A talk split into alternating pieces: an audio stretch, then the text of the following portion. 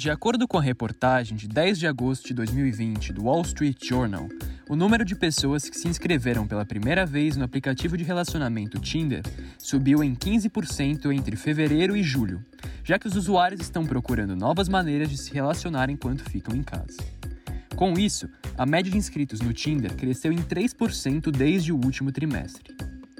Além disso, segundo a matéria do G1, do dia 12 de julho, a comunidade trans vem sofrendo regularmente muitos ataques em forma de denúncia de seus perfis quando dão match com outra pessoa.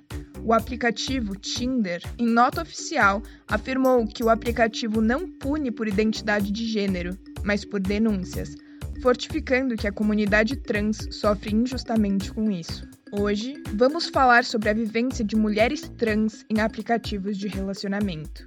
Eu sou a Letícia Mutinic. E eu, Bruno Genovese. Hoje, estamos aqui pela Factual 900 com a Naomi Pomela, uma mulher trans de 20 anos que conheceu sua namorada em tempos de pandemia justamente por um desses aplicativos. Naomi, você pode nos contar um pouco de como começou essa história? Uhum.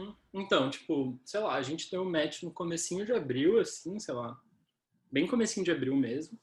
Daí a gente começou a se falar muito, muito, muito, muito, muito intensamente, assim. Era tipo, virar a noite quase todo dia, assim. Era um, era um negócio bem intenso mesmo.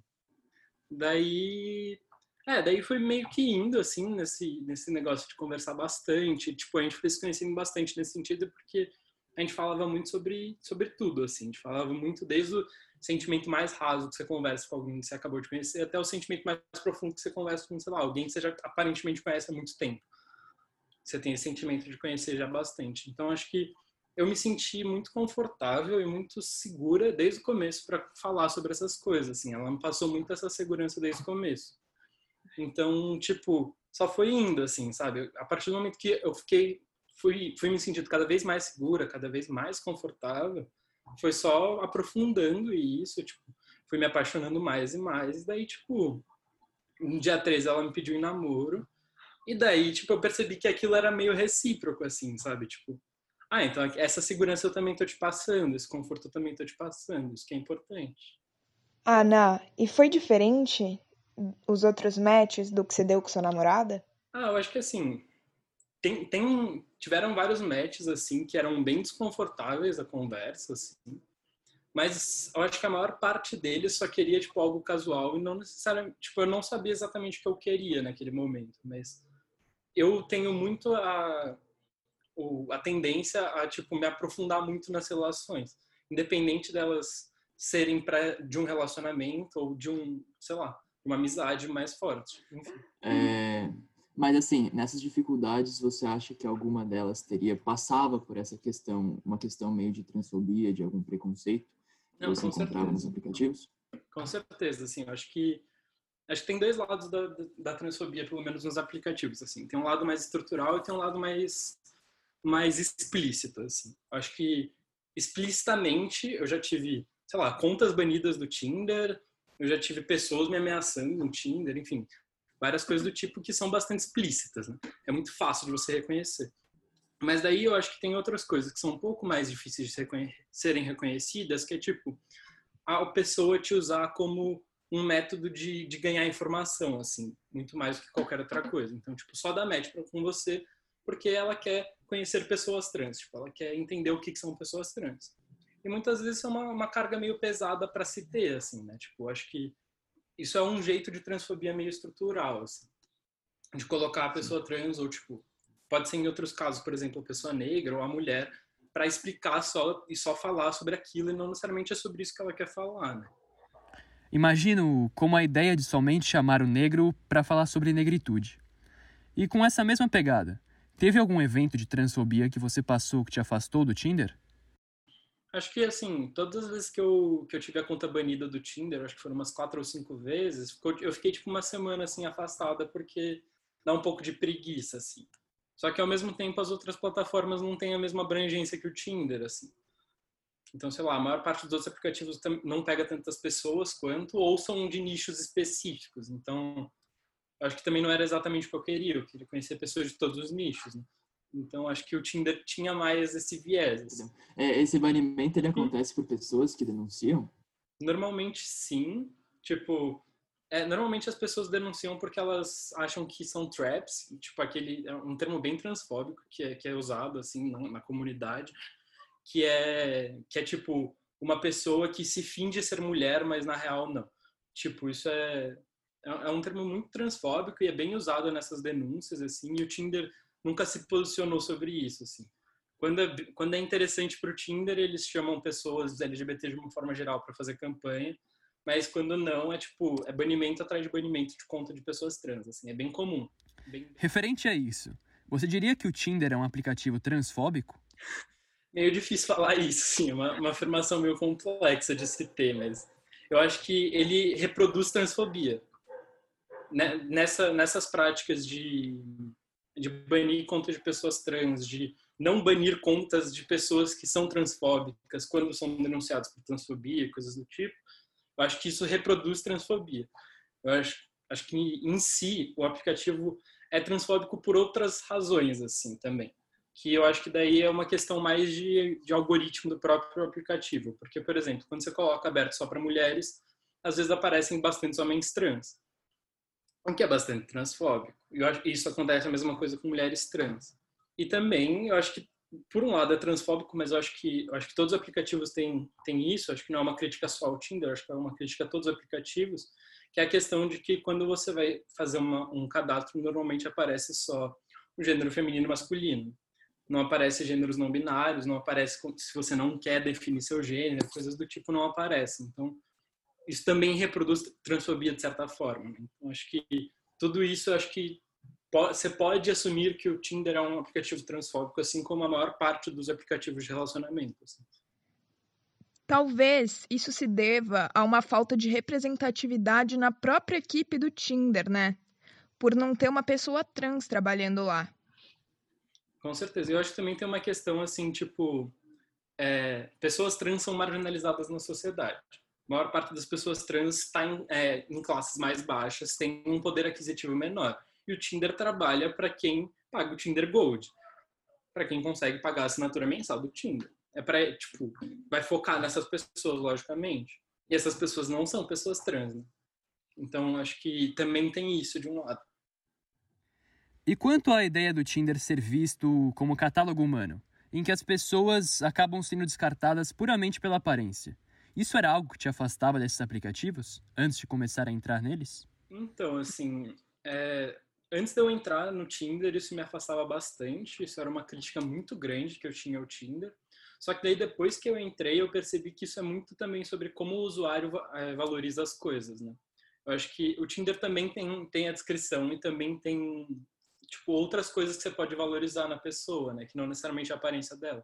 Eu acho que, sei lá, muito do que, por exemplo, me atraiu nas fotos da Tabata, por exemplo, não era necessariamente a aparência dela, em várias fotos era, mas era muito sobre o contexto que aquilo estava acontecendo e tipo como aquilo era interessante, não necessariamente só sobre a aparência. E eu acho que também a, descrição tem um papel funda tinha um papel fundamental para mim, assim, tipo, era muito importante para mim eu ver lá que a pessoa era de esquerda ou tipo, de certa forma, cumpria com algum, algumas expectativas que eu tinha de tipo, me relacionar com alguém, assim, eu acho que isso tem é uma, tem uma influência, tinha uma influência muito grande para mim, assim, enquanto usuária do Tinder. Acho que tinha uma influência maior do que a aparência das pessoas. Assim, eu começava a conversar mais com pessoas que eram interessantes pela discussão, pelos contextos da foto, do que propriamente com pessoas que eram mais, que tinham fotos mais bonitas ou fotos mais feias, assim. Tipo, a, a beleza das fotos não estava em pauta para mim, assim. Mas você diria que talvez o Tinder te serviu para se conhecer também como mulher? Ou não, assim, não tem nada? Ah, eu acho que, acho que com certeza, assim, eu acho que o Tinder me deu acesso a conhecer outras formas de ser mulher também. Não só por conhecer mulheres trans também dentro do Tinder, mas também por conhecer outras mulheres cis que eu, tipo, vivências de outras mulheres cis que eu não conhecia.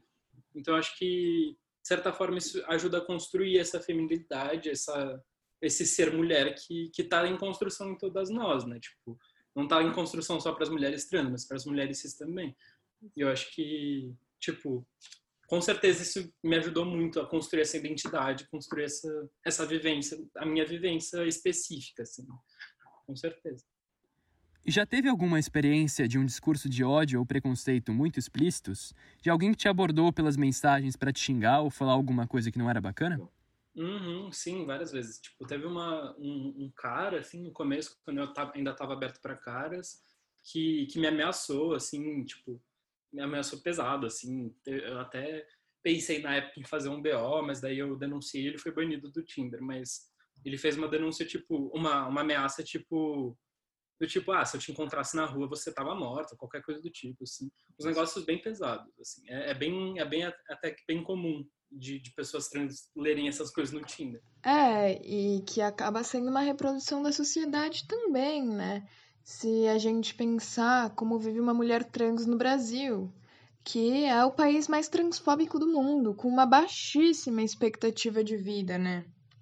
Mais especificamente de 35 anos. 35 anos. Mas principalmente para mulheres trans negras, né? Eu acho que é importante fazer esse recorte também. Tipo, 80% dos dados dessa, dessa expectativa de vida são de mulheres trans negras em situação de rua e em situação de prostituição compulsória, né? Então, é, é importante, eu acho que é importante fazer esse recorte. Né? Tipo, a, as mulheres trans é, brancas são as que estão na mídia, né? Mesmo as mais velhas. A Laerte está aí, enfim, a Luisa Copietras também, enfim, outros, outros nomes estão aí que tem acima de 35, acima de 50 anos, mas que tem um recorte de raça aí bastante importante. Para ouvirmos ambos os lados, a gente entrou em contato com o Tinder, que replicou que estão dedicados a tornar o app o melhor aplicativo para todos conhecerem novas pessoas e que ele não bane usuários por conta da identidade de gênero. Por isso, estão totalmente comprometidos em desenvolver recursos inclusivos que garantam que seus usuários possam expressar quem são na plataforma. No entanto, assumem que esse trabalho não está concluído. Eles reconhecem que a comunidade trans enfrenta desafios no Tinder, incluindo ser injustamente denunciados por matches potenciais e essa é uma questão complexa e multifacetada. E dizem que estão trabalhando em estreita colaboração com organizadores ao redor do mundo para melhorar constantemente suas práticas.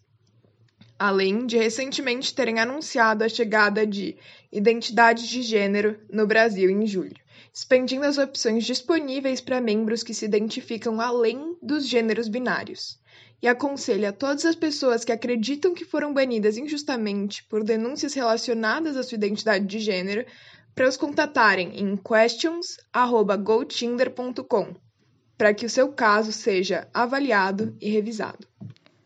E acho que essa resposta é uma ótima brecha para a gente, infelizmente, começar a encerrar esse podcast.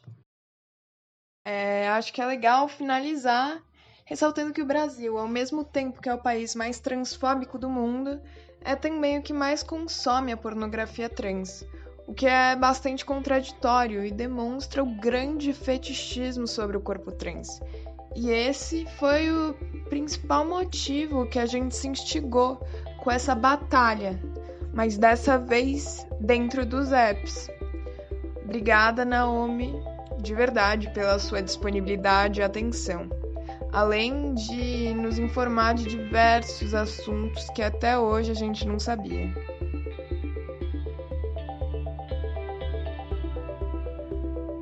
Lembrem-se de acompanhar a Factual tanto aqui no Spotify quanto nas nossas outras redes sociais. E o podcast de hoje vai ficando por aqui. Obrigado a todos e todas pela companhia.